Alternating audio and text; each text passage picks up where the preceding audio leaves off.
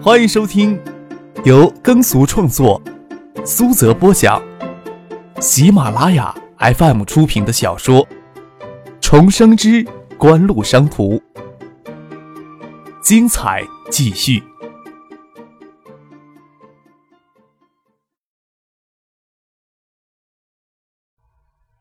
第六百集。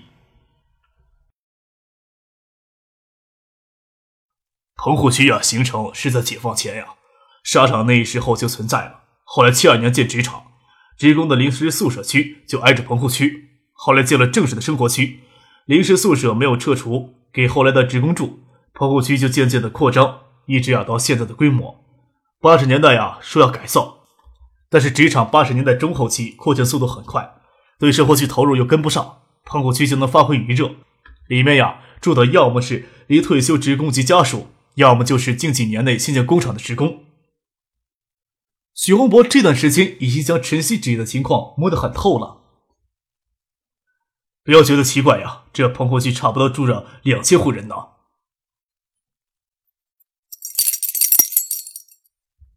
身后传来脚踏车车铃的声音，张克转过头看着一个穿着红裙子的少女骑着自行车过来。他和许洪博站到巷子边，那少女停下车来问他们。你们过来找人吧？少女容貌清秀，身材苗条而高挑，眼眸子灵动，一闪一闪的看着眼前的两个陌生人。在巷子里踢球的小女孩子看见红裙少女过来，也都一窝蜂的围了过来。你是叫邢文丽吧？许宏博含笑问道。你认识我？红裙少女歪着头看着许洪博，当然认识了。听说你啊，一刚毕业就被招进职场了，而且还是这家工厂市场的秘书呢。许洪博说道：“我们俩呀，经过这里，倒是也没有什么特别的人要走。看到你，我就是想起来了。邢厂长这时候在不在家呀？哦，对了，邢厂长呀，是原来制板厂现在晨曦制衣的一分厂的厂长。”九一年呀就退休了，这女娃子呀是邢厂长的孙女儿，他们一家呀都住在里面。许洪博顺便给张克解释道。张克看了看杂乱不堪的棚户区，心想还是老一代人啊单纯一些，会有觉悟。他对今后的高层从来就没有这么高的奢求。红军少女疑惑的看着张克、许洪博，对他们可完全没什么印象，说道：“你们随我来吧。”我人应该这时候在家呢。跟在红裙少女身后走进棚户区里，连降了几天暴雨，昨天黄昏才收住了晴。上午的巷子里泥泞不堪，到处都是烂泥巴，积水倒是不多。走将进去，皮鞋裤管都沾了一地的泥。倒是红裙少女骑着自行车，脚不用沾地，只要将红裙子撸到膝盖上。露出好看的雪嫩白腿，也沾了点泥点呀。好些地势稍低的人家都进了水。走进巷子里，还看到有站在堂屋门口拿脸盆往外舀水。红裙少女在家门口前停下了车，小心翼翼的避免脚踩到泥水里去。张克抬头看了看天空，上午只是薄阴天气，看不出要下暴雨的模样。爷爷，爷爷，有客人找你。红裙少女身材高挑，穿着高跟鞋，还要稍低一些头，才能避免碰到门楣。张克与许洪博在门外稍等片刻，没听见屋里有回应，倒是隔壁门洞里走出一个系着围裙、手里拿着抹布的矮胖中年妇女。她看了张克与许洪博一眼，又多看了张克一眼，喊道。文丽，你家来客人了呀？这么俊的后生，是不是上回你说的去年进指甲厂的大学生呀？人呐，果然很英俊呐。红裙少女钻了出来，没敢看张克，娇嗔的埋怨道：“美方神，你胡说什么？他们是我爷爷的客人，我爷爷他人呢？”邢厂长呀，带人去河堤了。那矮胖中年妇女又回头扫了张克一眼，压低是不是换对象了呀？嗯，这个好，俊俏，气质也好，听你婶儿我的，你就选这个。虽说压低声音，但嗓门还是要比张克说话时要响亮多了。张克出耳不闻的打量着这棚户区。红裙少女俏脸绯红，没有再搭理那中年妇女，对张克他们说：“我带你们去河堤。”骑上了车，从另一头出了棚户区，待到柏油路才停下来等着张克、许洪博，推着车一起往河堤那里走去。离河堤稍远，就看到一群人站在河堤上。许洪博指着当中一头白发的老者，告诉张克：“那位就是邢建国。”张克愣了愣，邢建国九一年从晨曦纸业就退休了，少说有六七十八岁，怎么会叫邢建国呢？建国、建军、爱国、魏红之类的名字，不应该是建国后的产物吗？倒是红裙少女先看出了张克的疑惑，说道：“我爷爷解放前是造纸作坊里的学徒工，没有大名，解放后才给自己起这样的名字。我爸叫邢爱国，我小叔叫邢建军，别人乍听名字还以为他们是兄弟仨呢。”红裙少女微带娇羞的娇笑起来，将脚踏车停在堤下。领着张克、许洪博爬到江堤上去。爷爷，有客人找你，我帮你领河堤上来了。邢建国回头看了一眼，遥见是许洪博，挥了挥手说道：“呵，是你啊！今天呀没空呀跟你杀两盘了，对不起啊，让你白跑河堤上来了。哎呦，我也是闲溜达。”许洪博挥了挥手说道。没事儿，你先忙。张克在河堤下就看到邢建国跟两个中年人正在争执什么，爬上河堤才听清邢爱国的大嗓门在嚷些什么：“新年的防汛啊，你们可不能马虎呀！昨天雨一停呀，我就从厂里调了十台的泵来给你泵水。哎呀，东北角上积水，上午去看过了，已经排尽了。老邢厂长，你还想怎么样啊？你不能让我正事都不做。”穿着西装的中年人脸上有些不耐烦，但还是尽力的解释：“哎，那老淹的是棚户区啊，你们当官呀，有什么好心疼的？要不是我给刘副省长打电话，哪有十台泵调过来给我们用呢？但是今天呀，我揪住你跟宋主席过来呀，不是为了这事儿。昨天河水呀，没了我们脚下的石台子。”红裙少女怕张克他们不认识，小声的介绍。那是我们侯总。见他的爷爷跟公司的领导在河堤上粗着嗓门吵架。张克对晨曦纸业这几个高层的名字还是知道的。那个西装革履、大腹便便的中年人，便是晨曦纸业副总经理侯信达。还有一人，张克不认识。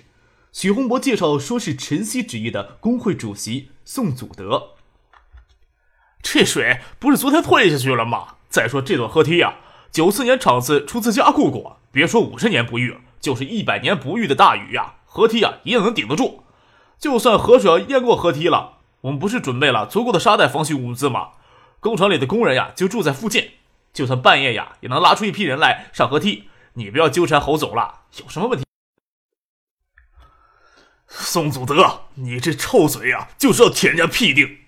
跟你商量顶个屁用！邢爱国粗嗓子说话跟滚了一样，他的话让宋祖德脸青一道红一道。邢爱国就揪着副总经理侯信达不放。职场呀，出资加固过的河堤才多长的一段呀！别以为我退休了就什么都不知道了。你们呀，糊弄别人，别以为能糊弄过我呀！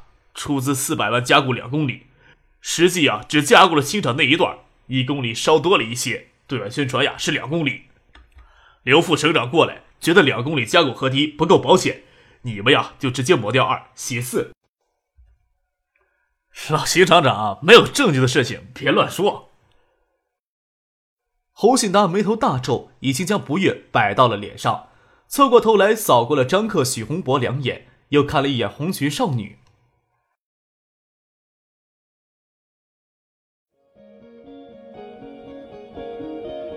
您正在收听的是由喜马拉雅 FM 出品的《重生之官路商途》。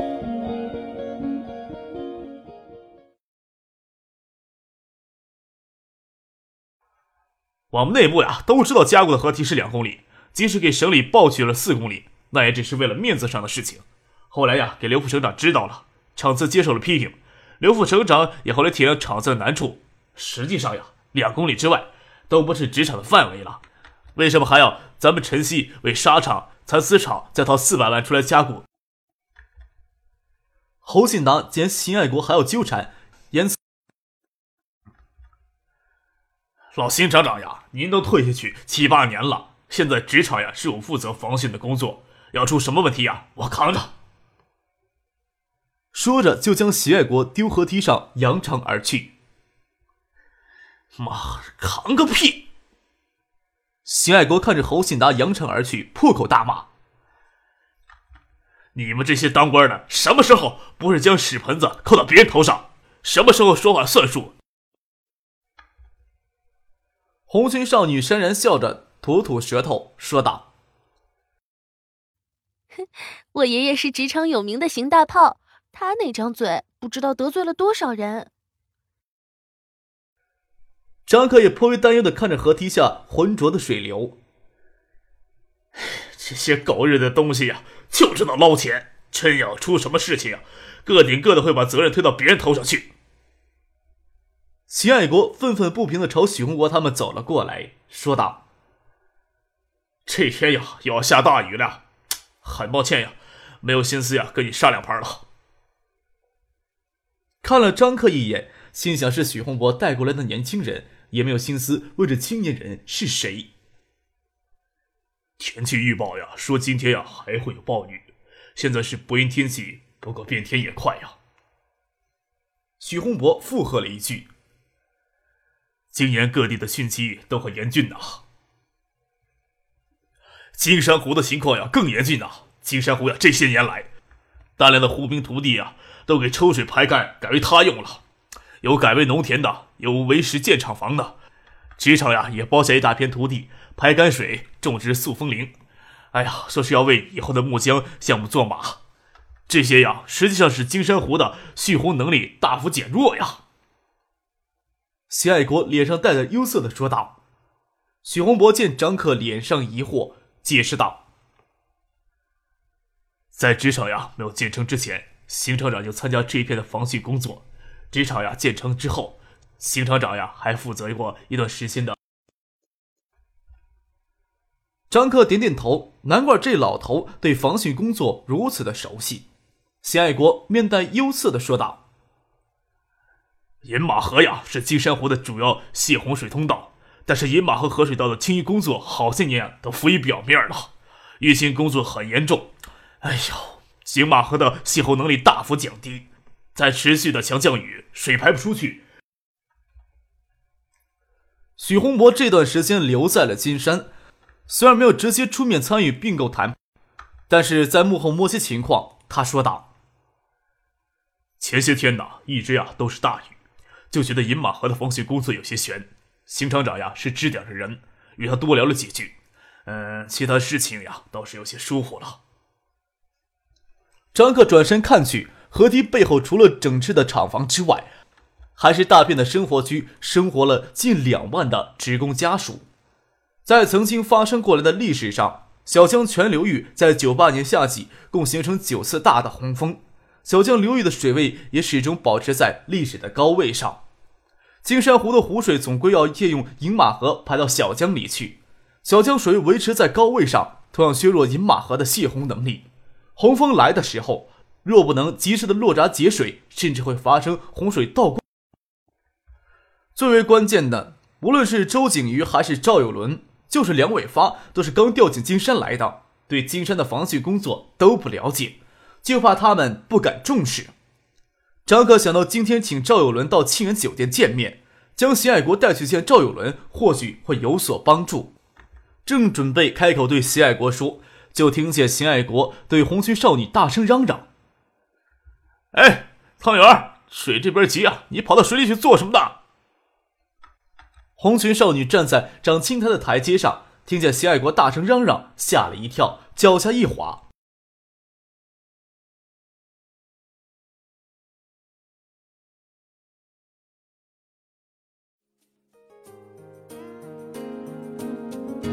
听众朋友，本集播讲完毕，感谢您的收听。